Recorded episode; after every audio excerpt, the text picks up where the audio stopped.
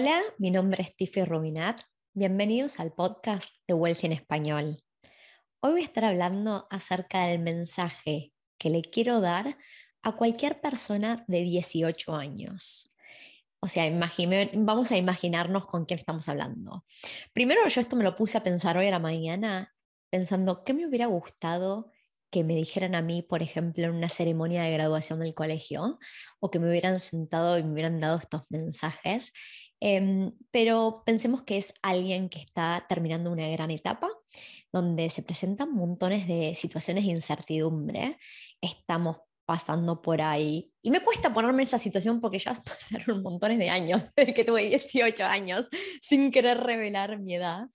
Pero nada, uno tiene que elegir por ahí si me voy a poner a estudiar, a trabajar, a viajar por el mundo, qué es lo que quiero hacer.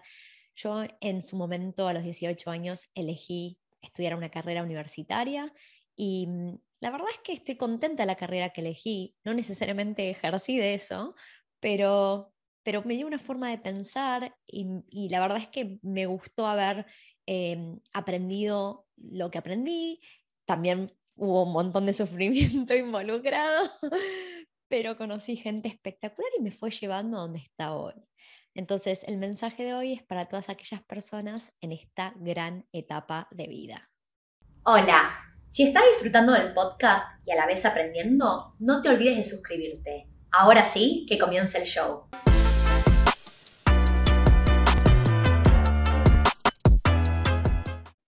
Bueno, la idea es que el mensaje para la Tifi de 18 años o si alguien está mirando este video o escuchando este podcast y tiene hijos, puede que tampoco tengan 18 años, pero consideren algunos mensajes claves que les querrían dejar. Y mm, invito a todas aquellas personas que están mirando este video por YouTube, antes de escuchar el mensaje que yo me daría a mí misma cuando tenía 18 años, a que ustedes piensen qué ¿qué les dirían a su persona cuando tenía 18 años y el mundo por delante, ¿no? En YouTube tenemos la capacidad de en los comentarios dejar opiniones, respuestas, etcétera. Así que los invito a que ustedes eh, pongan en los comentarios abajo qué mensaje le darían a, a su persona de 18 años. Voy a arrancar con el mensaje número uno, que es nada es para siempre. Y para mí esto es algo positivo. O sea, obviamente lo podemos pensar como algo negativo, pero a lo que me refiero con esto es, tenemos que tomar montones de decisiones y muchas veces no vamos a estar seguros. El no tomar una decisión es tomar una decisión, básicamente. Entonces, si yo me estoy planteando una carrera universitaria, mudarme de país, una, una carrera profesional, empezar a trabajar en una cierta industria, no, necesariamente voy a estar segura que quiero hacer eso los siguientes 35 años.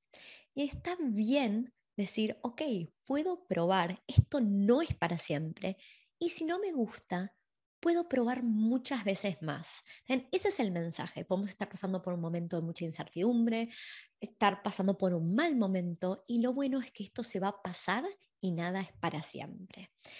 Em, a, mí me, pasó en estas conversaciones con amigos cercanos.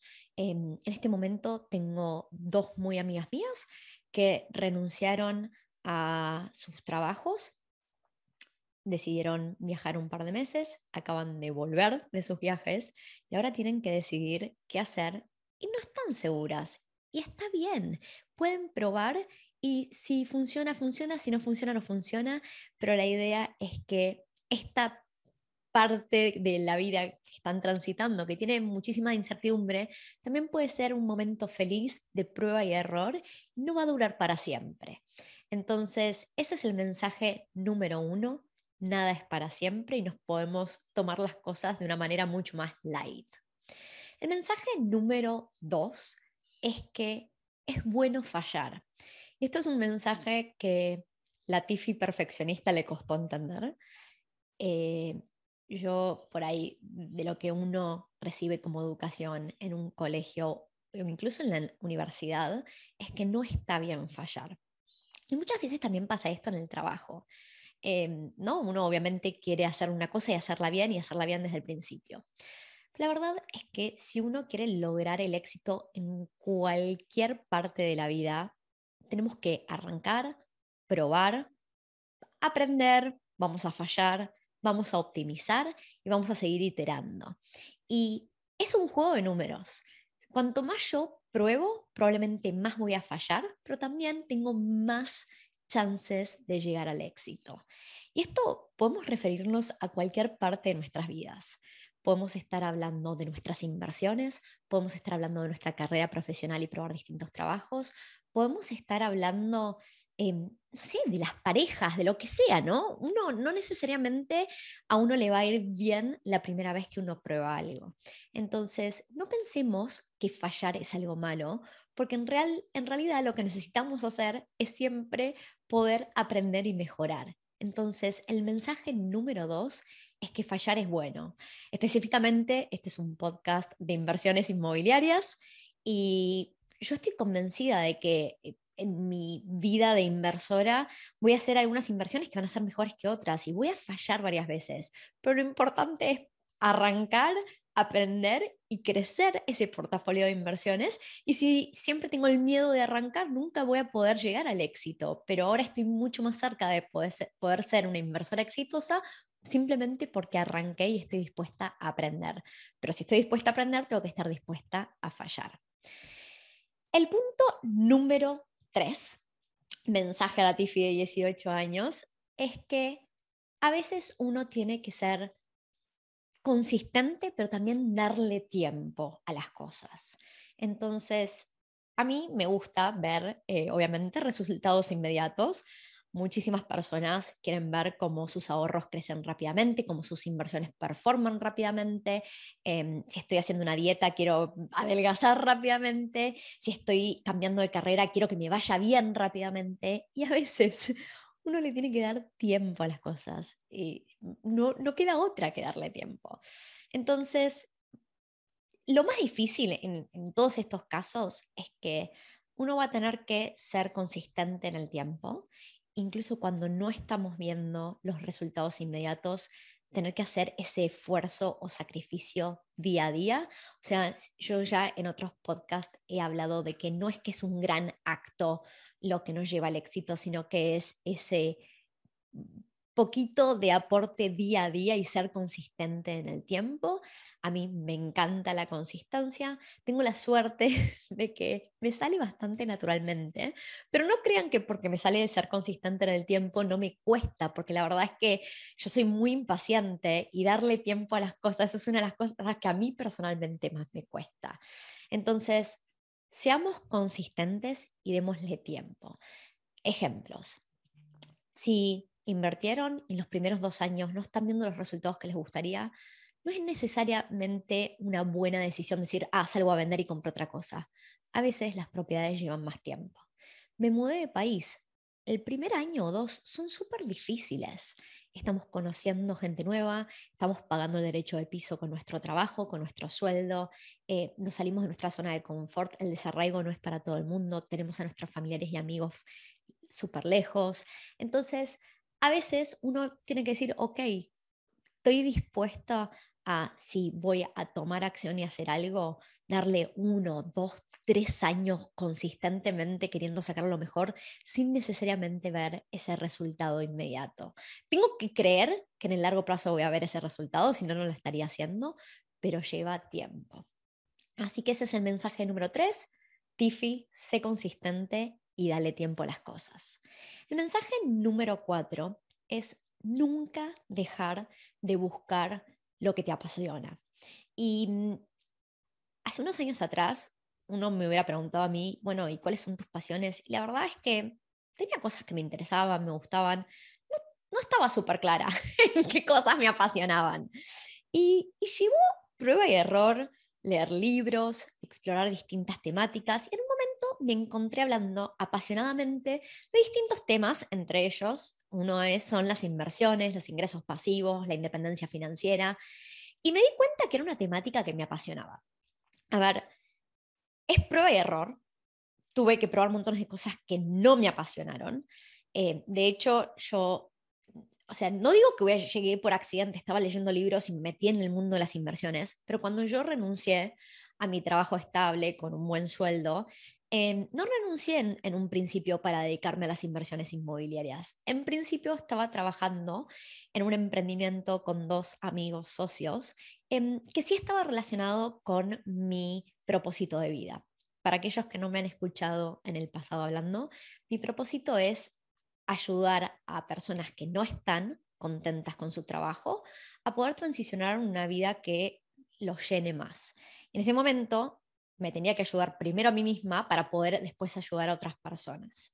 Y habíamos creado una empresa donde em, cualquier persona que quisiera empezar un proyecto pasión vendiendo algún tipo de producto podía darnos un brief y nosotros salíamos a buscar dónde en el mundo, ya sea China, India o cualquier otro lado, pudieran conseguir eh, el producto que quisieran vender como side hustle, ¿no? como un proyecto al costado, porque uno a veces necesita mantener su trabajo estable y en el costado tener un proyecto para ir ganando esa independencia y tener un ingreso aparte. ¿no? ¿Qué pasó?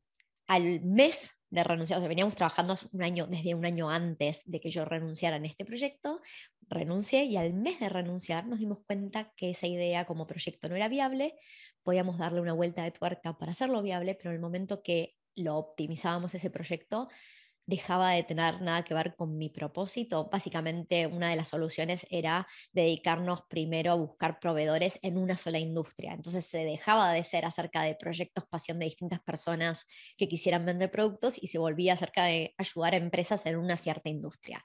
Y eso no tenía ninguna relación con mi propósito de vida. Y ahí fue cuando dije, ok, estoy desempleada, tengo que ganar dinero ¿Qué, qué, temática sé lo suficiente, me apasiona y puedo empezar a generar dinero mañana. Y así fue como empecé a dar cursos de inversiones inmobiliarias y me metí de lleno en la vida de las inversiones inmobiliarias. Obviamente ya venía invirtiendo. Ahora, no hubiera llegado a donde estoy hoy sin haber tomado ese gran salto, súper riesgoso diría uno, que no dejaba de darme miedo, pero me daba miedo y lo hice de todas maneras por buscar mi pasión, ¿saben? Y hubo muchos sacrificios en el medio. Em, en su momento, cuando renuncié durante todo el primer año, no solo no generé dinero ese año, sino que generé pérdida. Al año siguiente empecé a trabajar en Wealthy y al principio era el 2020 y mi sueldo era menos de la mitad de lo que era mi antiguo sueldo. Y obviamente fueron épocas duras, no fue sin sacrificios. Pero ¿qué, qué pasa? Yo estoy convencida, 100% convencida de que uno puede llegar mucho más lejos en la vida y disfrutarla mucho más si estamos haciendo algo que disfrutamos en el día a día. ¿Existe el trabajo perfecto? Yo creo que no. No existe ni la ciudad perfecta, ni la inversión perfecta, ni el trabajo perfecto, ni la pareja perfecta. No, la perfección no existe. Sí existe un balance positivo. Y uno en ese esa camino o trayectoria de encontrar qué cosas nos gustan y qué cosas no nos gustan, eh, vamos a haber, hecho un montón de prueba y error, vamos a haber fallado un montón, obviamente les acabo de contar que mis primeros varios emprendimientos fallaron, y así todo, eso me fue llevando hacia un lugar que yo ahora considero que estoy yendo camino hacia lo que yo clasifico como éxito. Y no importa qué opinen los demás, yo estoy buscando ser feliz y que el éxito sea algo que a mí me llene dentro de lo que es mi propósito de vida y vivir una vida balanceada el balance para cada persona va a ser distinto. Ahora, algo de lo que estoy convencida es que si yo trabajo en un trabajo cualquiera sin pasión, todo lo que yo voy aprendiendo, eh, ese conocimiento, esas herramientas, son entrenables. Y yo me vuelvo una persona súper reemplazable, ¿no? Si me pudieron entrenar a mí y yo gané ese conocimiento simplemente por el entrenamiento, la verdad es que en cualquier día yo me puedo convertir en una persona reemplazable. Ahora, si yo estoy haciendo algo que es una pasión, esa pasión no es reemplazable. Y el, el, que a mí me guste una temática me, hace que yo quiera investigar acerca de eso y quiera convertirme en un experto. Y lo que para otras personas les causaría trabajo, para mí sucede de manera fácil y me produce placer. Entonces, por ejemplo, leo montones de libros asociados a la temática de la independencia financiera, del dinero, del equilibrio en la vida, de, cómo eh, optimizar mi tiempo, todas temáticas que están relacionadas.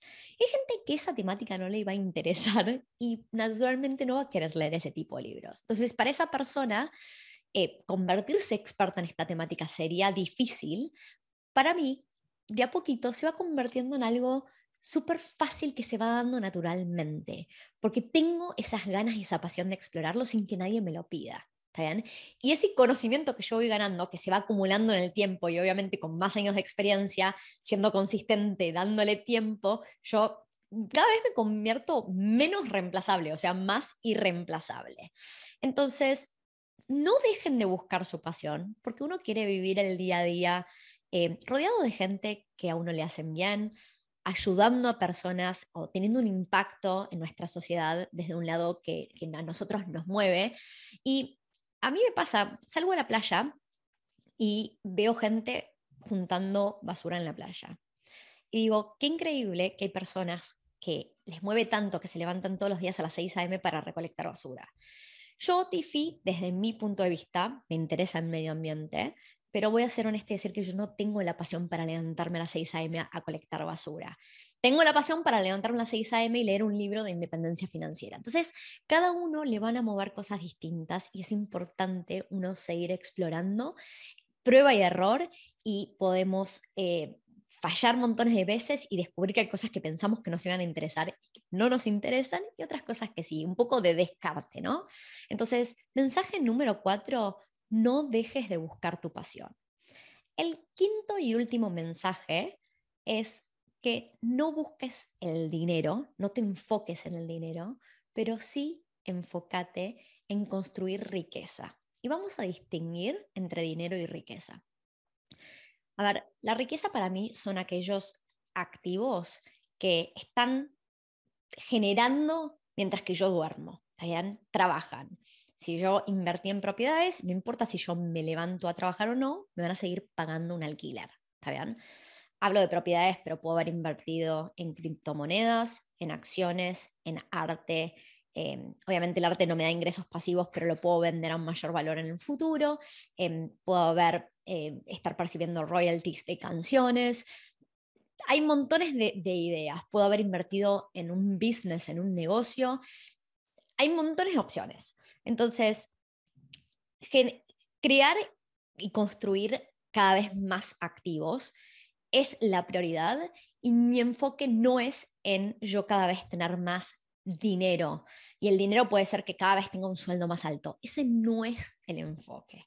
¿Por qué? Porque el dinero en realidad es, el, es la forma en que nosotros transferimos la riqueza y, la, y lo que yo quiero para, el futuro y lo que le quiero decir a la Tiffy de 18 años es, lo que vos son, es tener libertad, tener opciones, poder seguir explorando distintas pasiones, tener distintos proyectos a lo largo del tiempo y nunca sentirte que no podés tomar un siguiente paso para explorar tus pasiones porque te frena el dinero y el tener que estar atada a un trabajo que te paga un sueldo para llegar a fin de mes y cubrir tu costo de vida. Eso es lo que yo no quiero para mi futuro.